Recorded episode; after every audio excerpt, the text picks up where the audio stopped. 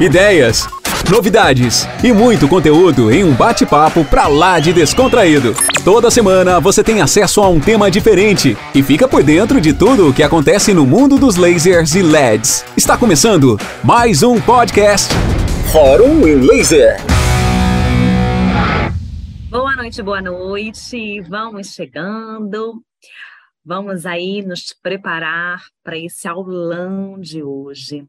Muito bom estar com você aqui toda quarta-feira.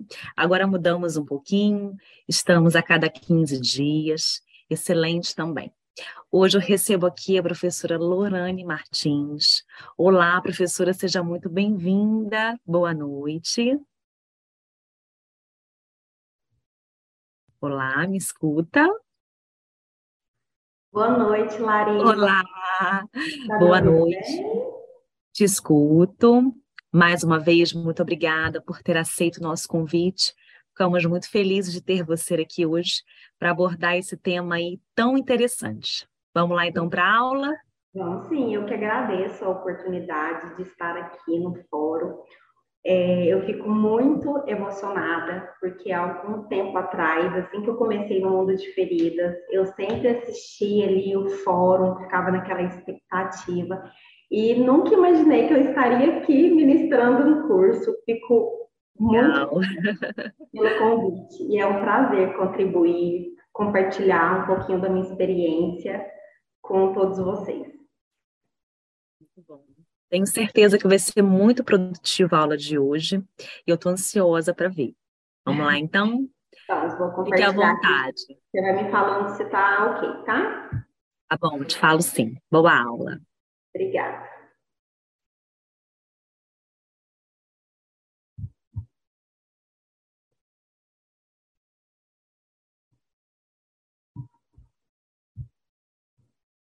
Certinho?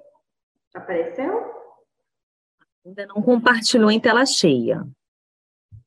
Talvez seja um pequeno atrasozinho aqui para mim. Tá. Na hora que der, você me fala.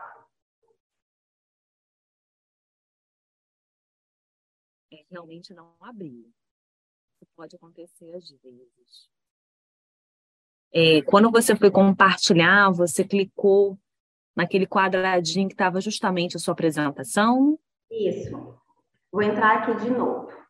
Isso, vamos repetir o processo então, por gentileza. Agora deu? Ainda não. Pode descompartilhar os slides e compartilhar novamente, por favor. Tá.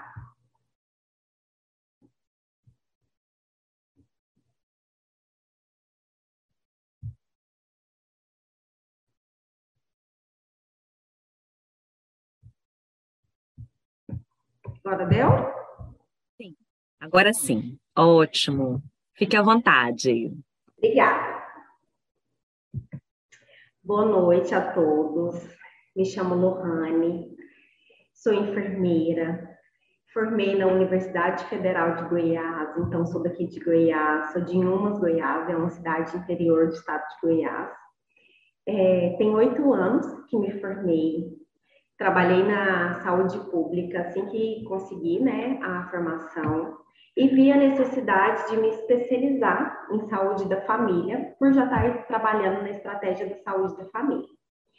É, na, no início da pandemia, comecei a fazer cursos né, de tratamento de feridas, vi a necessidade de fazer a pós-graduação né, da enfermagem dermatológica com ênfase em feridas, da laser, e já começando ali no tratamento de feridas, fiz o curso de laser terapia e vi a necessidade de fazer é, outros cursos para empreender. Foi quando surgiu a oportunidade de fazer o curso de perfuração auricular, que também estava associado à laser terapia para o tratamento né, desses furos. Foi onde eu agreguei Hoje eu trabalho, né, empre, empreendo com feridas e empreendo com furo humanizado. São duas áreas que, se você parar para pensar, ah, mas não tem nada a ver. Digo que tem tudo a ver.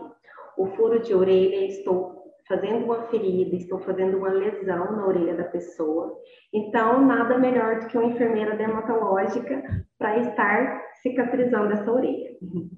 É, eu atendo em consultório e atendimento domiciliar. A perfuração de orelha só em consultório, é, exceto quanto é atendimento ao bebê, né, o primeiro furinho que eu faço domicílio, e tratamento de feridas também, domiciliar. Sou a CEL do curso Master Nurses Piercing, junto com a enfermeira Maiara. Nós ministramos cursos né, para profissionais de saúde que queiram empreender com furo de orelha, furo humanizado.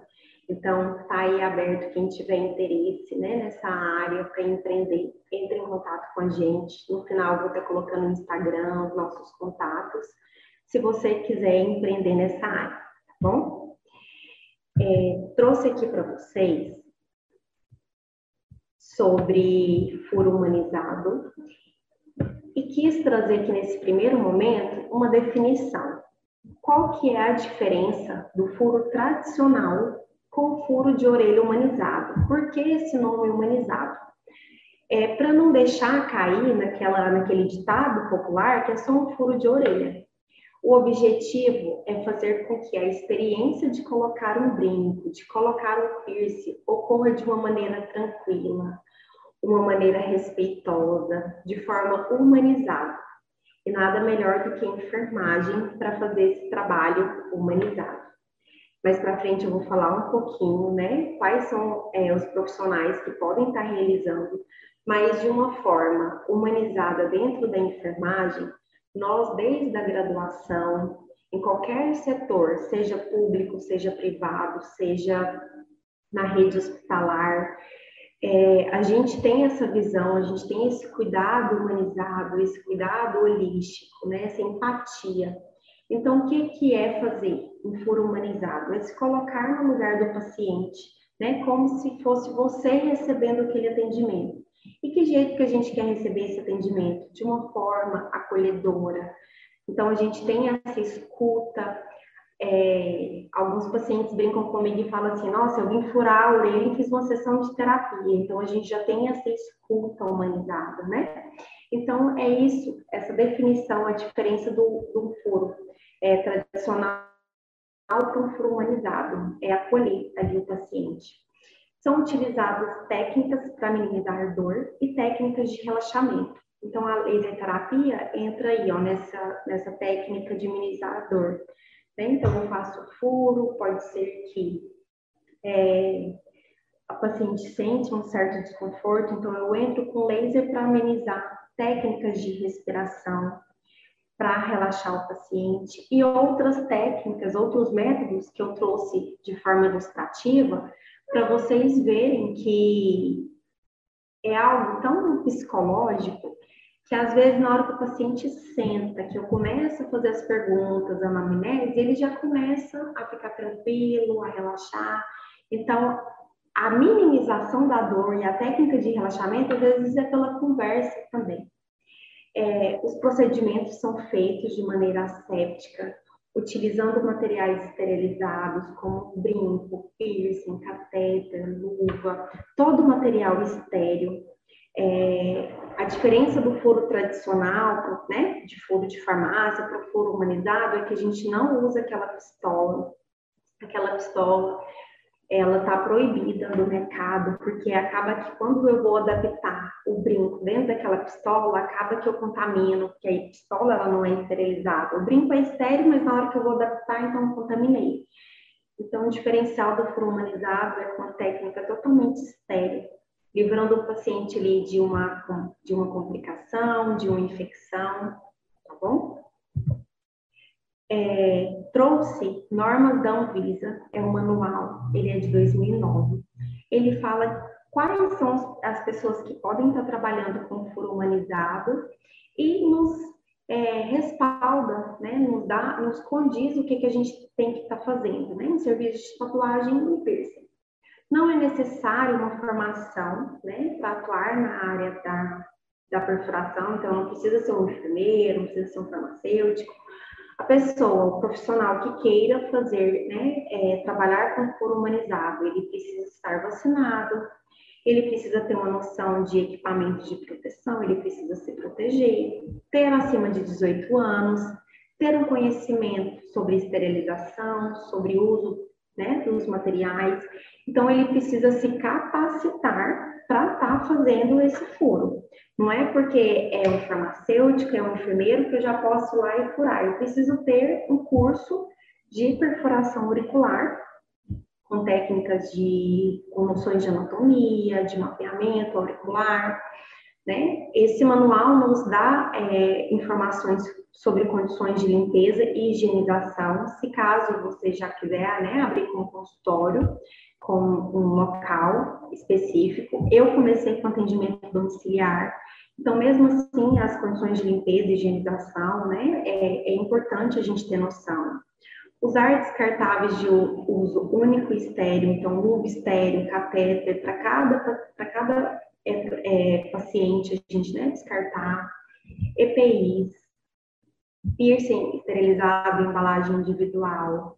Então, a gente né, compra os piercings dos fornecedores. Hoje já tem um, é, um grau cirúrgico pequeno que a gente coloca os piercings para esterilizar de forma individualizada, né? Esse pacote, esse material, ele tem que ser aberto é, na frente do paciente, né? Sempre mostrar que a gente está usando material todo esterilizado, individualizado para ele. Joias biocompatíveis com o nosso organismo é muito comum, é uma cultura né, popular de querer ir lá furar com brinquinho de ouro. Ah, mas você não faz furo com brinquinho de ouro? Eu, particularmente, não gosto de fazer com brinco de ouro, porque geralmente eles têm a haste pequena e eles não são estéreis. Então, eu vou mostrar aqui é, produtos né, que eu uso, que eles já vêm esterilizados de fábrica, é, aprovados pela Anvisa eles têm uma haste um pouco maior, porque quando a gente vai furar aquela haste pequena, é normal do processo de inflamação, né, de cicatrização, inflamar, inchar. Então, acaba que aquela haste pequena do brinco de ouro não comporta o espaço da orelha. Então, às vezes, ele, ele entra né, para dentro do furinho e acaba não dando certo. Então, particularmente, eu não gosto do brinco de ouro para estar tá fazendo a perfuração cicatrizou após ali dois, três meses, tá tudo bem, né? Tá, cicatrizou, não tem nenhuma complicação, pode estar fazendo a troca pelo brinco de ouro sem problema. É, então, a joia mais biocompatível para estar tá fazendo perfuração de piercing é o titânio. Quando a gente faz uma cirurgia ortopédica, aqueles né, pinos, parafusos, é, é titânio, então o nosso organismo ele aceita, ele tem uma, é uma acessibilidade maior com é, joias de titânio. E para furar né, lóbulos, é, principalmente de criança, a gente usa o ácido cirúrgico. Dá certo, não tem intercorrências, é bem tranquilo. Prescrição e uso de anestésicos. É, profissionais de saúde que trabalham com perfuração auricular pode estar tá fazendo uso de anestésico é, tópico, né, pomada, para estar tá realizando a perfuração. Outros profissionais não podem usar, então, body piercings, que não seja da área da saúde, não pode usar o anestésico. É, por quê? O anestésico tem reações adversas. O profissional ele está capacitado para entrar, para ter esse olhar clínico, para estar tá entrando, né, com uma com o manuseio se tiver alguma reação. Então, eu, como enfermeira, especialista em, em feridas e especialista em furo humanizado, eu uso o anestésico tópico antes de fazer a perfuração. Deixo o tempo ali uns minutos para agir e faço. Mas os outros profissionais, né, que não sejam da área da saúde, não podem fazer o uso de anestésico. Mas tem outros métodos não farmacológicos para aliviar a dor antes da perfuração que eu vou falar um pouquinho para vocês mais para frente. É, o nosso Corém, ele nos respalda, né? Tem um parecer do Corém que nos respalda. Eu gosto de usar esse, esse, essa nota aqui, sempre está comigo, porque se tiver É, os body piercings não gostam muito quando vê que na cidade tem um profissional que está atuando na área, então eles não gostam, eles vão para as redes sociais.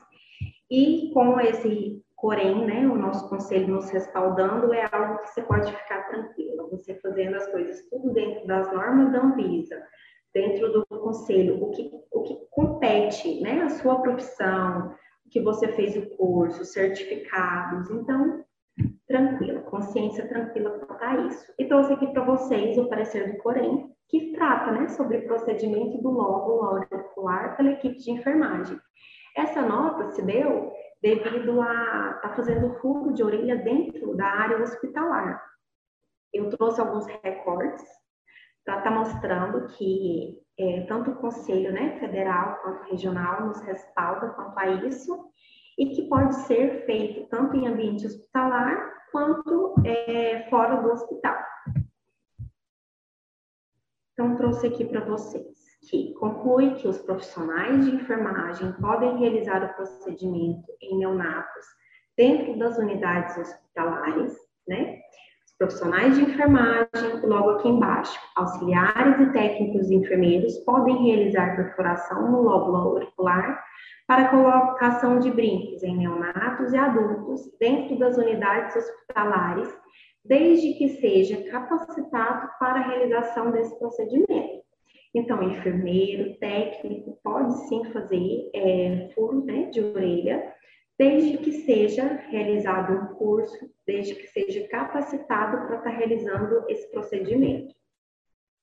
Ainda fala aqui que entende que é uma atividade de inserção de brincos, não é privativa do enfermeiro, então não é, não é só o enfermeiro que pode fazer, outros profissionais podem fazer, dentro da, da categoria de profissionais de enfermagem, técnicos e auxiliares podem estar fazendo sim.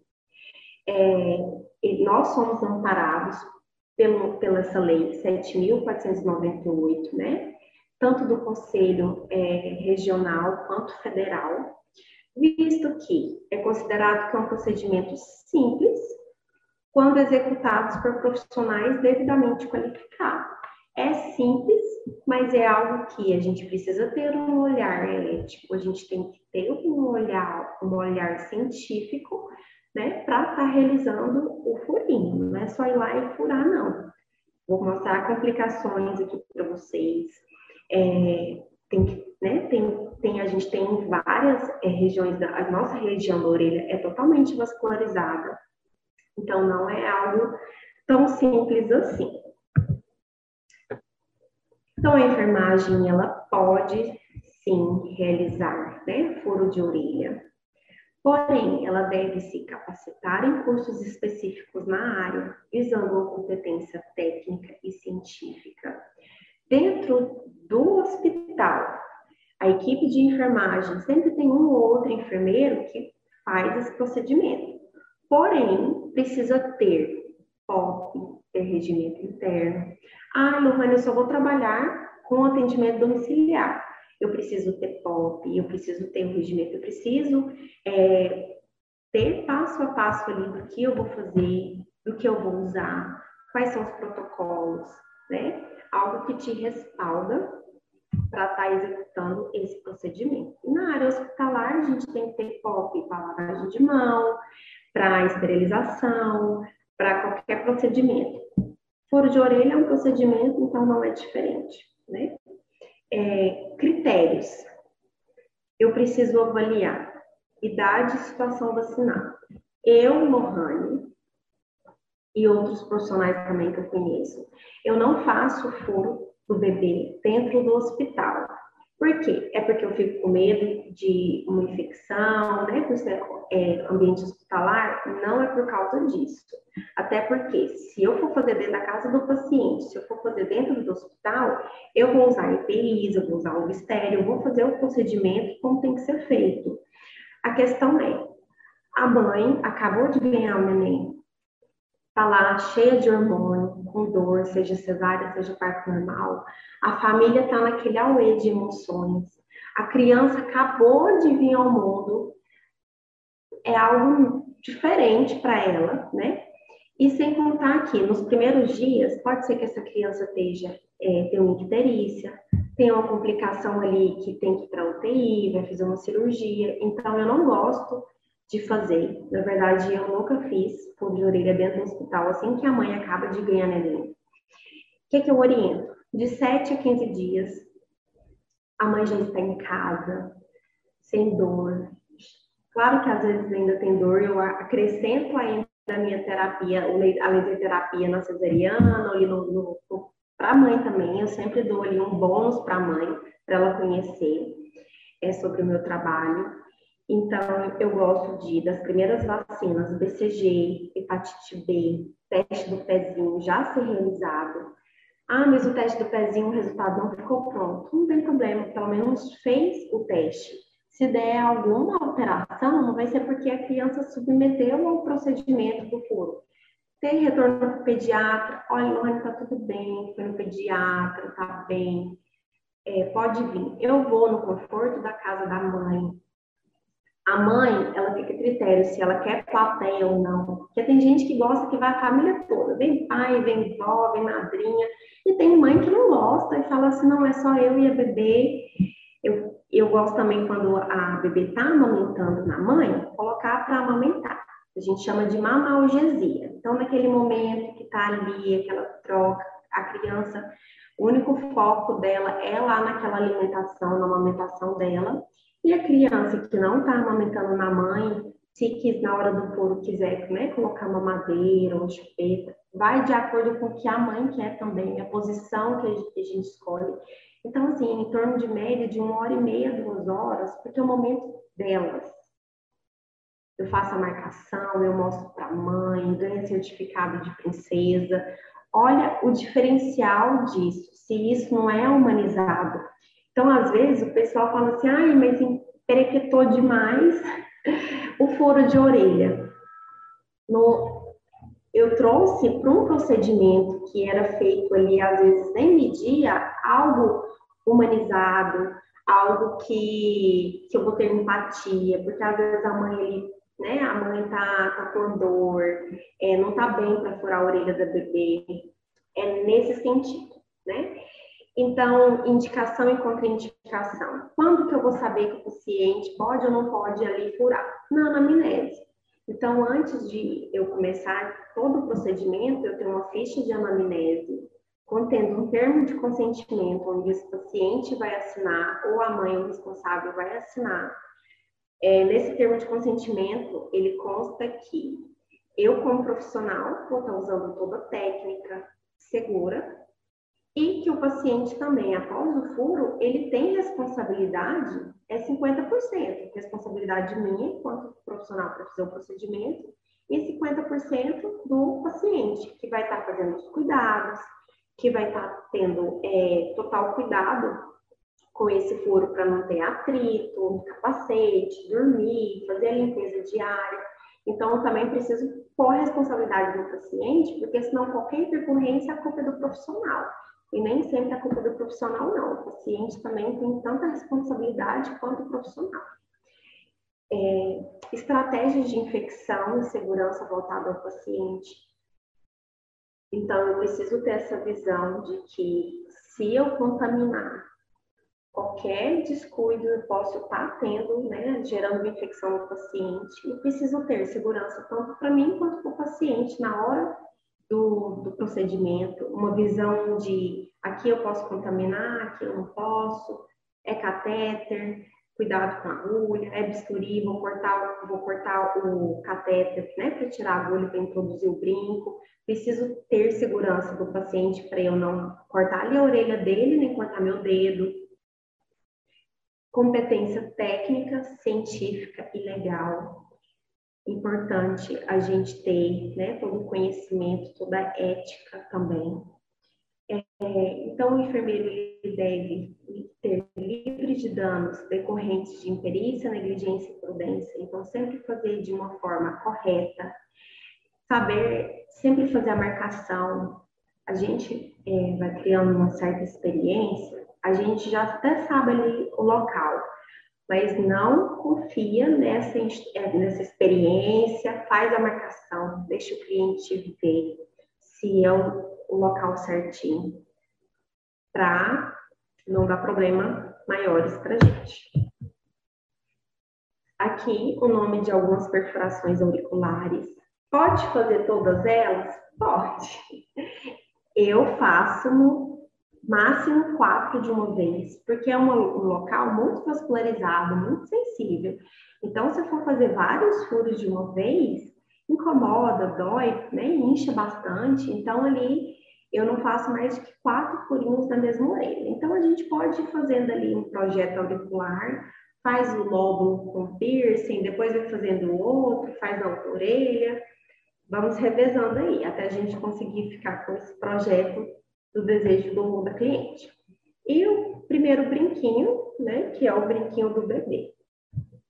Geralmente, o nome do furo é o nome da região. Então, aqui, ó, o tragos, né? É o furinho tragos é o que? O tragos. Geralmente é o nome da, da região mesmo da orelha. É, vendo, né, de uma forma é, da anatomia da orelha, né, é, as, as, as vascularizações, eu também associei a auriculoterapia na, no furo de orelha. Claro que geralmente a gente perde alguns pontos da aurícula, mas eu sempre gosto de mostrar para o paciente que aquele ponto específico pode ser que futuramente a gente vai trabalhar dentro da auriculoterapia, eu posso estar tá pegando algum ponto. Então, eu associo as duas técnicas, sempre tem ali minha orelha da auriculoterapia, né? Faço um mapeamento para ver se eu não estou pegando nenhum vasinho, para evitar é, sangramento, mas pode acontecer também. Então, nem sempre tem como eu desviar dos pontinhos da auriculoterapia. Como tratamentos de feridas, o furo de orelha ele também passa por etapa de cicatrização. Furei a orelha, fiz um furo, machuquei. Então, vai passar pela fase inflamatória, vai passar pela fase proliferativa, vai passar pela fase de reparação. Sempre explico para o paciente o seguinte: eu vou furar a sua orelha, ela vai entrar numa fase inflamatória. Então, vai ter dor, vai ficar vermelho, vai inchar, vai sair uma certa secreção que pode. Ah, Lohane, tá sem secreção, tá com pus. Olha, calma, na primeira semana acontece o processo inflamatório. É normal inflamar. Então, a gente tem que falar de um jeito assim porque senão elas assustam. Às vezes no terceiro dia tem tudo bem, no quarto dia começa a dar um inchaço, fica vermelho, ó, tá infeccionado, precisa entrar com antibiótico, tá com pus. Então a gente tem que pegar o paciente orientar, porque senão elas desesperam e tiram o brinquedo. Na segunda fase, né, é a fase proliferativa, fica ali em média de 5 a 20 dias, é, eu preciso compreender que a formação de um novo tecido, que vai proliferar e migrar fibroblastos, que vai produzir colágeno, né? E que vai vir fazer regeneração tecidual. Vou falar isso para o paciente, ela não vai entender nada, vai falar assim, oi. Mas quando você fala, é a formação de um novo tecido que vai produzir colágeno para vir uma nova cicatriz. Aí ela entende que faz parte ali da fase de cicatrização. E tem a terceira fase de maturação, que dura ali de seis meses a um ano, a mais, né? Às vezes um ano ou mais. No furinho do bebê, no primeiro brinquinho, né? É bem mais rápido, é algo assim que eu praticamente não tenho complicação. Gente, cicatriza muito rápido. Então, em dois, três meses, eu já autorizo sim trocar pelo o pelo brinco de ouro, porque praticamente já melhorou. As mulheres que colocam piercing, dá dois meses já quer trocar. Eu não autorizo, eu falo, olha, espera, a fase né, reparadora de manutenção da cicatrização é depois de seis meses. Então, vamos esperar mais um pouco, que pode ser que na troca tenha alguma complicação, e aí a gente pode ser que a gente perde esse, esse furo. Então, aguenta mais um pouquinho que a sua cicatriz vai chegar. Vamos manter os cuidados que, que vai chegando. Como é, fases de cicatrização, então eu entro, eu sempre oriento elas que eu tenho um laser para estimular, para acelerar. Então a gente pode estar usando a laser terapia, fazendo um plano terapêutico com várias sessões para a gente estar tá acelerando esse processo e a gente ter mais resultados aí mais rápido nesse furo de orelha. Então é onde eu entro com laser, né? Eu entro com laser pós furinho. Assim que eu termino de fazer o furo, eu já entro com laser para estimular a cicatrização, para aliviar a dor e faço esse plano terapêutico também ali com outras sessões. Às vezes o cliente quer três sessões, né? A gente faz ali na primeira semana, ou quer fazer mais sessões, ele vai de acordo com o que a cliente deseja, né? Depois que eu explico para ela como que funciona. Então, Dentro da fotobiomodulação, eu trabalho com laser, o laser de baixa potência. O principal objetivo dele é regenerar tecido. Eu, quanto perfuradora auricular, fiz um furinho, machuquei. O que, é que eu mais quero que aconteça? Que esse tecido regenera, para que eu fique ali com uma cicatriz, que eu fique com um furinho beleza, para seguir com vários modelinhos de piercing. Então, uma coisa casou com a outra. E eu tenho vários resultados. É impressionante, porque por mais que eu coloque o anestésico, quando eu vou fazer o furo, às vezes os clientes falam assim, ai, deu um beliscão, deu uma ardida, tá latejando. Depois que eu passo, que eu aplico o laser, às vezes eu nem pergunto assim, melhorou, eu espero um pouco. Ela já fala, nossa, já melhorou. Estava latejando, parou de latejar estava esquentando um pouco, parou de esquentar. Então, qual é a finalidade do laser ali? É doar luz para acelerar a cicatrização tecidual, vai fazer aquela modulação do processo inflamatório. Elas sempre me perguntam, porque quando a gente fala em processo inflamatório, a gente sempre pensa, ah, é um anti-inflamatório, né? Então, precisa tomar anti-inflamatório ou o laser já faz essa, essa função? Eu falo, olha, é, o processo de inflamatório ele vai existir, ele tem que existir, né? Porque é um processo da cicatrização. Então, o que, que o laser vai fazer? Ele vai modular esse processo para que seja mais rápido, automaticamente vai promover a analgesia, vai aliviar a sua dor, vai aliviar o inchaço. O inchaço pode ser que aconteça, mas a gente entrando com laser, a gente fazendo as compressas, permanecendo com os cuidados, esse inchaço, ele às vezes nem é percebível, né? E o mais importante também, né, é o aumento da produção de colágeno. Produzir ali, fazer laser vai atuar, o laser vermelho vai atuar lá na mitocôndria, vai produzir colágeno, vai fazer essa regeneração tecidual. O, li, o infravermelho vai agir lá na, na bomba de sódio e potássio para aliviar a dor. É a finalidade dele, é o mecanismo de ação do laser dentro do furo de orelha. Então, meu, meu protocolo. Acabei de furar a orelha da cliente, coloquei um piercing, vou colocar a luz vermelha para estimular aquele tecido que acabou de ser danificado e vou fazer ao redor desse furo ali, faço uma coisinha, né? É, para fazer o infravermelho, para aliviar a dor daquele local. É, em bebês, eu não faço o laser. Eu não vejo necessidade, hoje também a gente não tem tantos estudos né, em crianças, mas eu não faço em bebê, porque é algo tão assim que depois que eu termino de fazer o furo, às vezes ela nem chora, tá ali amamentando, pronto, passou, a mãe, né, passa os cuidados que tem que fazer, mas geralmente quando é piercing, é cartilagem, já tem um, um certo desconforto, eu entro com laser em todas as, as, as minhas perfurações nos procedimentos. Trouxe algumas complicações, peço para quem está tirando foto não tirar foto né, desses slides, são pacientes minhas e das minhas alunas. É, trouxe aqui para vocês essa parte que tem o sangramento após perfuração. Não foi bem após esse, essa foto. Essa cliente, ela veio para fazer três perfurações quando eu estava perfurando, sangrou. Eu falei assim, olha, sua orelha é bem vascularizada, tá sangrando. Ela, nossa, sangro demais. Então, assim, não me assusta, porque qualquer machucadinho sai muito sangue. Eu já imaginava que ia sangrar. Então, na hora sangrou, a gente estancou o sangue, parou, fiz laser, parou de sangrar. A cliente foi embora sem nenhum sangramento, não estava sangrando mais. Quando ela foi dormir, quando ela acordou, ela acordou assim e me mandou essa foto. Ela apavorou e eu apavorei de cá, né? Falei, meu Deus, nunca tinha acontecido isso. O que que aconteceu?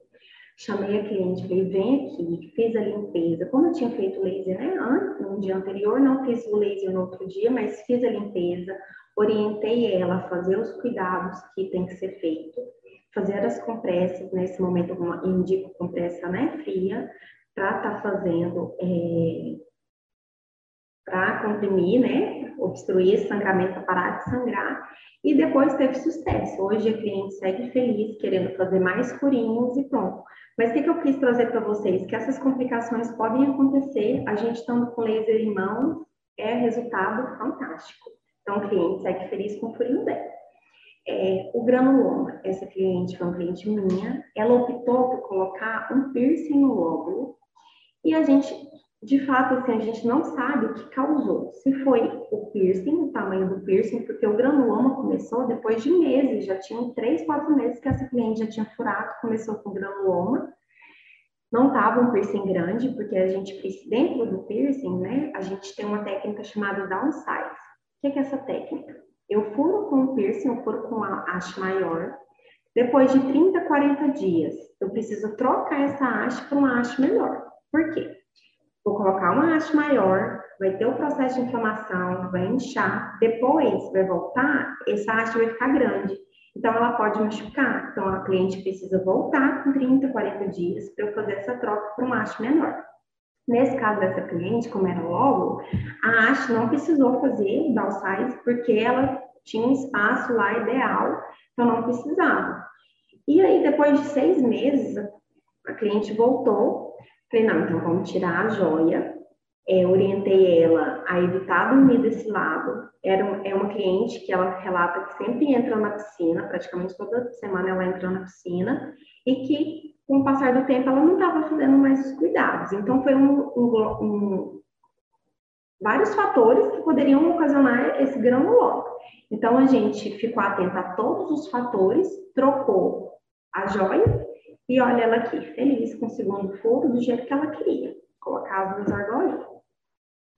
A pericondrite é outra complicação dentro do furo de orelha, né? Uma infecção ocasionada a algum objeto recorrente a piercing, a brinco, eu sempre falo para minhas alunas, a culpa é 100% do profissional? Não é? Pode ser que foi sim da profissional, essa paciente não é uma paciente minha, é uma paciente da minha aluna, mas eu tive uma paciente também que teve pericondrite. Então, a gente tem que usar a técnica correta, a gente tem que usar joias biocompatíveis, a gente precisa usar material esterilizado, porque pode sim ocasionar uma pericondrite. Pode ocasionar. O que, que precisa ser feito? Eu entrei com laser para aliviar a dor, para estimular o processo inflamatório, mas precisou de uma, uma consulta, uma conduta médica para fazer uma drenagem cirúrgica, precisou drenar, precisou entrar com antibiótico para a gente conseguir reverter. Então, a gente dá toda assistência, faz laser terapia nessa pericondrite, para que quando cicatrizar, não fica com cicatriz, porque em alguns casos pode acontecer deformidade da orelha, já aconteceu de ter que fazer uma pequena amputação ali, tirar um pedaço da orelha, já, graças a Deus, isso não aconteceu com a gente, né? É, casos assim, acontecem casos assim, que vai lá, faz o, o, a drenagem cirúrgica, entra com antibiótico, com laser terapia para aliviar, porque dói muito. Os clientes choram de dor. Então, você entra ali com laser, entra com lib, para estar tá aliviando a dor dessa cliente. Olha o quanto isso é humanizado, né? Teve a complicação, eu ainda pego essa paciente, vem cá que eu sei cuidar, vem cá que vamos tratar isso, vamos reverter essa situação. No procedimento em si, tendo essa visão da enfermagem, com os cuidados, né, no tratamento de feridas, a limpeza da, da orelha, né, eu gosto de, quando é, é um primeiro friquinho, não tem piercing, tirar todas as joias, tirar tudo da orelha, faço uma limpeza geral, porque pode ser que no momento da perfuração eu encosto. Então, se eu vou para o tragus, eu limpo ele toda. Faço a limpeza com PHMB. Indico o PHMB, o sabonete, vendo aqui, né, o sabonete para as minhas clientes, para estar tá fazendo esses cuidados em casa. Uso o anestésico, então o anestésico fica lá uns minutinhos é, agindo. Para fazer a marcação, a gente tem a caneta que a, a empresa dá para gente, né, dos brincos, e tem a violeta genciana. A violeta genciana, eu gosto de usar mais ela porque eu abro um catéter, tenho uma gotinha da violeta genciana, venho com palito esterilizado, eu esterilizo dentro do grau cirúrgico, gaze, cotonete e palito. Palito para eu fazer a marcação, cotonete para eu passar o anestésico, para não passar por dentro com a luva, o cotonete está lá esterilizado. Eu venho com a minha, né, minha pomada, coloco ela lá um pouquinho no cotonete e aplico na orelha da cliente, para não ter quanto, todo cuidado é pouco, né, para não ter contaminação. Faço a marcação com a violeta genciana com palitinho. Nesse momento ainda não estou com luva estéreo, estou com luva de procedimento, porque eu vou pegar um espelho, mostrar para o cliente, pegar na orelha, gostou, não gostou? Ah, não gostei não marcou no local certo, faça a correção ali. Terminei de fazer a marcação. É, quando eu vou fazer a perfuração, aí eu vou para minha bancada, né? Faço minha bancada ali com ovo estéreo, catéter, brinco estéreo, faço uma bancada toda estéreo para realizar o procedimento. É, bisturi, às vezes eu tenho tesoura também, é, esterilizada, né? Quando eu não estou costura, eu dou tesoura estéril, brincos esterilizados. Para fazer o fundo em bebê, uso esse dispositivo da Studex. Ele está vendo que o brinco já vem acoplado nele, já vem numa embalagem esterilizada. A gente, a gente tem certificado né, de, da Anvisa, então é totalmente seguro. É, quando, às vezes a pessoa, quando me procura de furunalidade, já quer furar com brinco de ouro. Eu sempre mostro a foto, sempre mostro o vídeo, explicando para ela todo o cuidado que tem que ter. Aí o pessoal entende, fala, nossa, eu não sabia, que é algo cultural mesmo. É, a, a gente até ganha, né, o brinquinho. Ah, vou te presentear ali com um brinquinho de ouro para você fazer o primeiro furinho da bebê. Então, eu sempre falo, ó, guarda esse brinquinho que ele vai ser utilizado. Cicatrizou, a gente troca por brinquinho de ouro. Algumas mães me pedem até para fazer essa troca. Ah, Lohane, você troca. Eu falo, não, troca, pode fazer no consultório que a gente faz essa troca. E depois do furinho, o que, que eu faço? Eu pego o soro fisiológico, já faço ali a limpeza, já hidrato também. Então, eu uso catéter, é o abocate, gel, né? Vai do, de acordo com a, a região. É, Para lóbulo, é, que tipo de catéter que eu uso? Quais são os tamanhos? Depende do, da espessura do piercing. O que eu mais uso é o 18, mas a gente usa o 16 também. É, em algumas regiões da orelha a gente usa o 16, usa o 20, usa o 22. Então vai depender do, do da espessura, né, da, da haste do brinco ou do piercing. Entrando nos métodos para aliviar a dor, né, antes da perfuração. É, podemos estar colocando essa esponjinha de, de lavar rosto perto, né? Que vai ficar vibrando, a cabeça da pessoa vai estar focado ali. Aí, antes de fazer a perfuração, tá ali vibrando, a gente pede para ela fazer técnicas de respiração, também ajuda. É, eu não coloquei aqui, mas é algo que eu gosto de trazer para o consultório, são os óleos essenciais.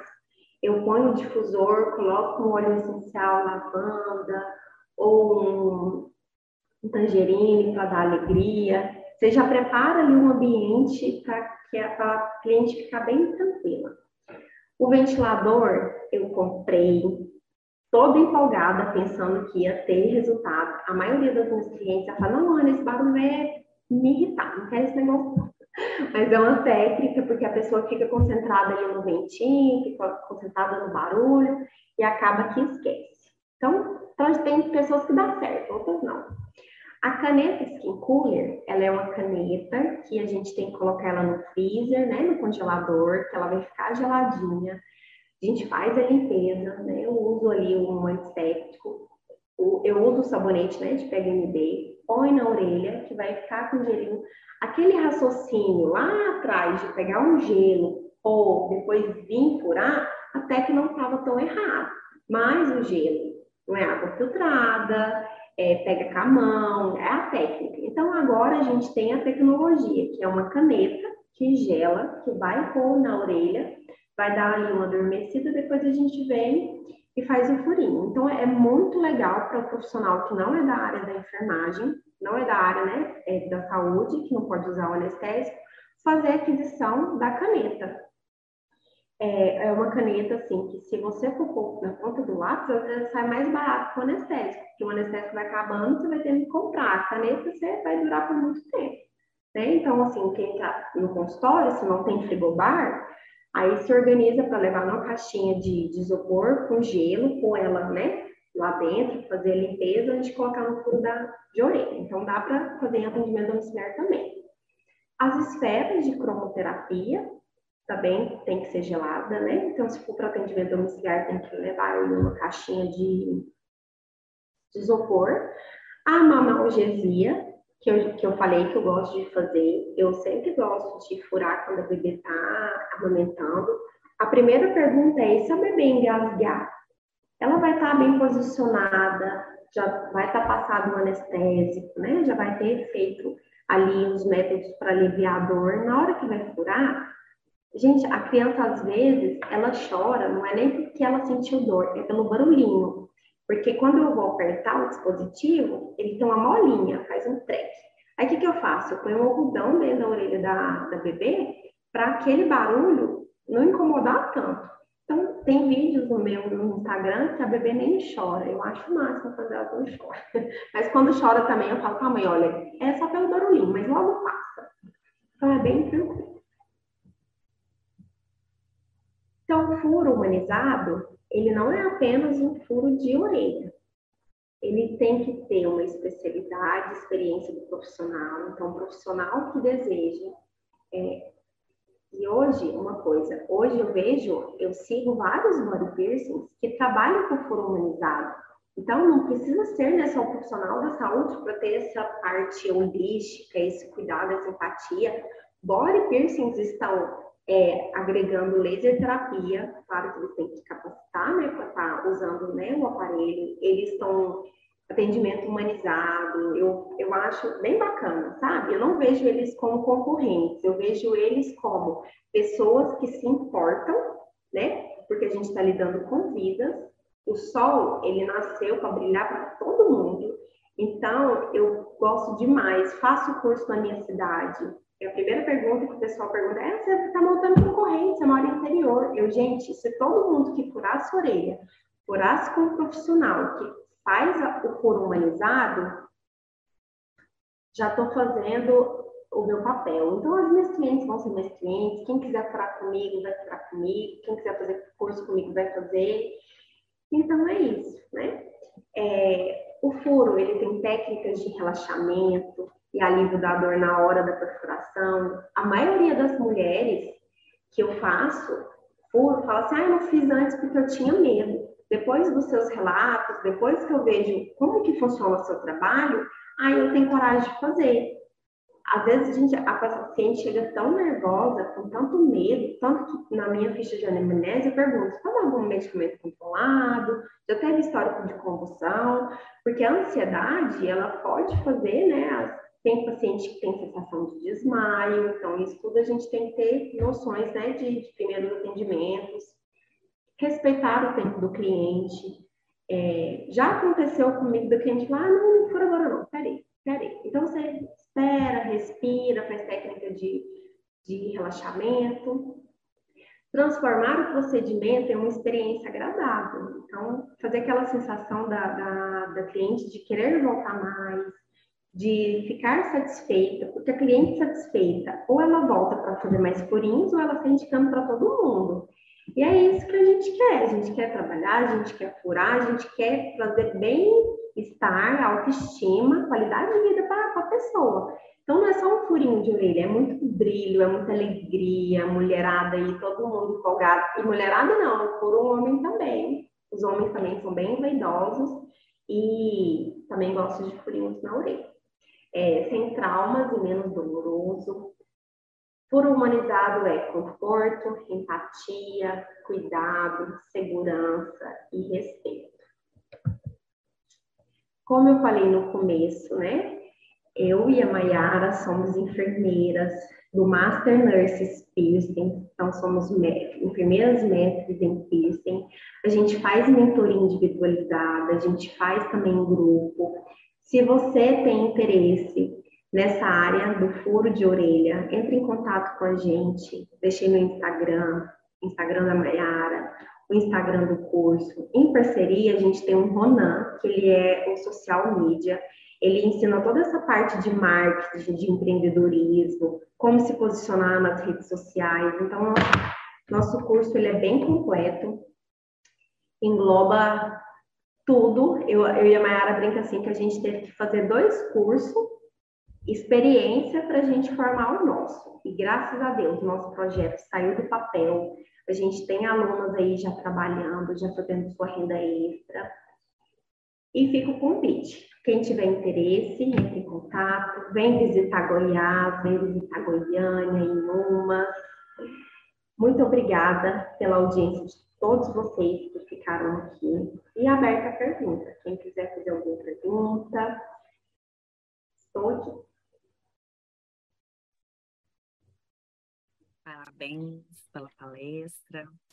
Muito bom, gostei demais. Foi tão leve, foi tão bom, tão explicativo. Foi excelente mesmo. Gostei demais.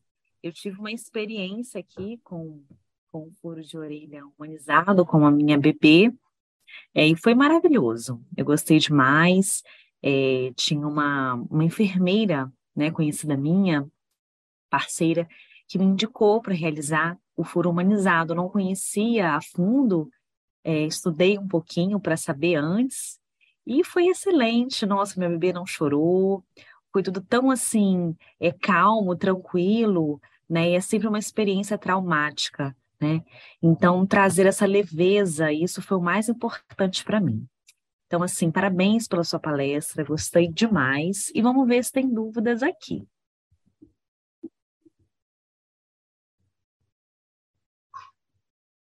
A gente tem elogios, Adorei a aula, parabéns. Realmente foi muito bom. E eu gostaria de fazer uma dúvida, tirar uma dúvida, é com relação ao granuloma, que você comentou que é uma complicação que pode ocorrer. O que, você me diz de tratamento do granuloma? Você pode explicar um pouquinho mais para gente? Posso. A gente é, confunde, pode confundir granuloma com queloide. Eu gosto de trazer as diferenças. O granuloma, ele geralmente ele é ocasionado por alguma coisa, a maioria das vezes. Então, eu primeiro preciso tratar a causa. O que é que está ocasionando o granuloma? É o brinco apertado ou é o brinco muito largo que pode estar tá machucando? É um capacete, é uma trita, é uma pancada, é sujidade. O que, que acontece aqui comigo, Larissa? Às vezes, a cliente já tem três meses que furou e aí ela me manda, ah, deu um granuloma. A gente vai investigar, é sujidade, né? É aquele sebinho que vai dando no brinco, que tem um cheiro desagradável. Aquilo lá pode dar granuloma. Então, eu preciso saber a causa. Sabendo a causa, o que, que eu posso fazer? Limpeza com sabonete líquido, sabonete neutro, soro fisiológico, o laser ajuda, compressa ajuda. Então, o principal tratamento do granuloma é saber a causa. Eu soube a causa, aquela paciente mesmo, a gente fez a troca do piercing, eu orientei reforçar os cuidados com a limpeza, limpeza diária, e eu coloco o paciente para fazer duas vezes. Não faz duas vezes, de manhã e à noite. E observar, né? Entrou na piscina, faz limpeza, vai colocar um, um capacete, presta atenção, né? É, quando persiste, tem uma pomada, né? É, só que é prescrição médica, que eu falo, não, então aí a gente precisa entrar né, com prescrição, mas a maioria das vezes não precisa. Eu tratando a causa, eu já trato granuloma. A queloide, ela é, é hereditária, genético, Então, quando o paciente tem aqueloide, é, a gente já tem, a gente já tira a joia, porque ela começa a crescer. E aí ela precisa, às vezes, de uma intervenção cirúrgica ou uma aplicação de ácido hialurônico, né? A gente faz aquela no consultório mesmo, faz a aplicação e aí para de crescer a queloide. Então, a diferença do granuloma e queloide. O granuloma, ela geralmente é uma bolinha assim, mais mole, sai sangue, ela não tende a ficar crescendo muito. A queloide, ela é endurecida, ela é um carocinho mesmo e vai crescendo, vai crescendo, vai crescendo. Respondi sua pergunta? Perfeitamente, sim, sim. Vamos dar mais uma olhadinha aqui no chat. A Gabi aqui, a Gabriela Alves, nossa parceira. Adorei a aula. Olá, Gabi. Que bom que você está aqui. Muito bom ter sempre você aqui. Está ah, sumida. Minha mentora, minha amiga. Minha irmã, ela é minha irmã. Excelente. Pessoa maravilhosa. Bom, então não temos mais dúvidas aqui. Sendo assim, eu finalizo o nosso fórum de hoje. Amei o nosso encontro, foi muito produtiva a aula de hoje. Parabéns mais uma vez. Que tenhamos aí outras oportunidades de estarmos Ai, juntas. Eu, eu, vou aceitar, vai ser um prazer. É um prazer falar de É um prazer falar de couro de orelha, é fazer o que a gente gosta de fazer, é proporcionar bem-estar. É uma sensação tão gratificante você fazer um furinho na gente, olhar no espelho e falar, ah, eu amei, eu tô linda. E é uma sensação tão boa quando o cliente fala assim, ah, eu tô com a ferida, cicatrizei. É algo assim, você, você vai fazer parte da vida da pessoa para sempre. É muito bom isso. É, quem tiver interesse, se identificar com essa área, é uma área muito boa é um retorno é, financeiro muito bom. É, às vezes, a pessoa ela paga 600, 700 reais, mil reais para fazer de furinho e às vezes ela não quer pagar aquilo num tratamento de feridas. Então, são áreas assim que... O que, que eu fiz na minha cidade? O pessoal quase não conhecia o tratamento de laser.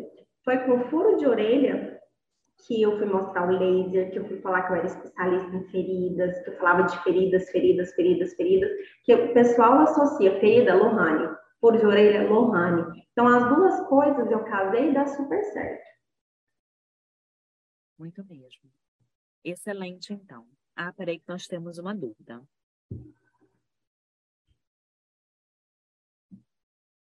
Peraí, só um momento. Vamos lá. A Sheila pergunta: queloide granuloma pode ocorrer em bebês? Olha, pode acontecer. É um pouco raro de acontecer, mas pode, desde que a queloide é um fator genético, fator hereditário, né? A gente e é uma coisa que sim, a gente só vai saber depois de, de realizar. Geralmente não acontece, mas pode sim acontecer. E o granuloma, eu sempre oriento as mães para a gente sempre estar tá olhando se a haste, porque na, na marca da joia, né, na, da Studex, elas são duas travas. Se ficar largo e começar a dar o granuloma, a gente pode verificar, fazer limpeza e apertar. Se está muito apertado, a gente pode abrir um pouquinho e colocar um pouquinho mais frouxo. Então, tudo a gente tem que avaliar. Eu vou falar assim, não, nunca vai acontecer. Pode acontecer, a gente precisa ter esses cuidados. Geralmente, em criança, o tamanho é bem específico, eles fizeram estudos, então, assim, geralmente não acontece. E o que, que pode acontecer também? Já peguei mãezinha que não limpa, fica com medo, fica com medo de doer e tá sujidade. Então, na hora que eu vou lá olhar, já tá lá um carocinho do granuloma, mas com a joia suja. Aí eu sempre pego um cotonete, eu pego em casa mesmo, eu oriento ela, ó, pega um palito, enrola ali um algodão, passa o sabonete líquido, porque aquela tarraxa de borboleta vai juntando sujidade ali de baixo, então tem que limpar. É limpeza, tem que limpar bebê, adulto tem que fazer a limpeza sim, porque sai a secreção, né? Sai aquele exudado do comecinho, então a gente tem que fazer a limpeza, a gente tem que mostrar para eles que é preciso fazer a limpeza, para não dar granuloma. Agora, queloide, a gente não tem como evitar. Temos mais dúvidas aqui. Para granuloma, qual é o protocolo? De, de laser? Isso. É, fiz a limpeza, vou lá, coloco um jaule de vermelho. Tá com dor, tá com edema, aí eu entro com infravermelho. É, lembrando que é, uma do, é um furo recente, né? É algo ali, o granuloma às vezes acontece, já começa na outra semana, o paciente já entra em contato, então é algo recente, então não tem por que eu colocar é, uma dose muito alta de vermelho. O que, que eu quero fazer? Eu quero né, que aquela célula que está é, danificada, aquele corpo estranho ali que está me prejudicando, ela se restabeleça e volta para a cicatrização. Então, é dosagem baixa também. Aí você vai ver se tem, se tem dor, né? Como eu trabalho com ILIB também, se caso o paciente ela tiver com é, estado emocional, o que, que aconteceu comigo? Eu passei por um estado emocional, perdi um, um, um brinco deu granuloma, começou a me, me, incomodar, e tem hora que a gente não tá bem para isso, né? Falei, não, vou tirar. Mas aí, porque eu tenho que passar festa para eu depois fazer, mas eu falo para meus clientes, ó, aguenta mais um pouco, aguenta mais um pouco. E a gente faz o LIB, eu associo a auriculoterapia, então cada caso a gente precisa investigar porque que tá dando granuloma. Vamos lá, mais dúvidas. Estou gostando dessa participação dos alunos hoje. Bom, pode ser aplicado laser no furo com sangramento no ato do procedimento? Primeiro eu preciso estancar o sangue, parar esse sangramento. Então, o que eu vou fazer?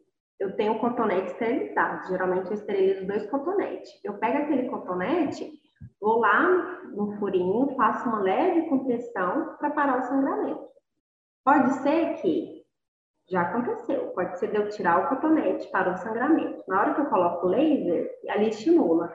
Como ali o ja, um jaule é rapidinho, terminou, eu já deixo o laser, limpo de novo, estampo de novo, depois eu faço o infravermelho.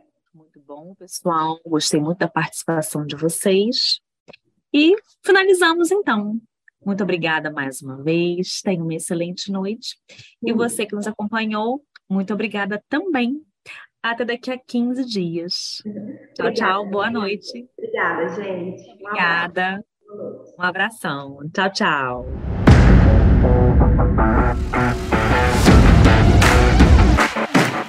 A InLaser apresentou mais um podcast Fórum InLaser. Um conteúdo exclusivo para você que é nosso aluno. Obrigado por nos ouvir. Até o próximo.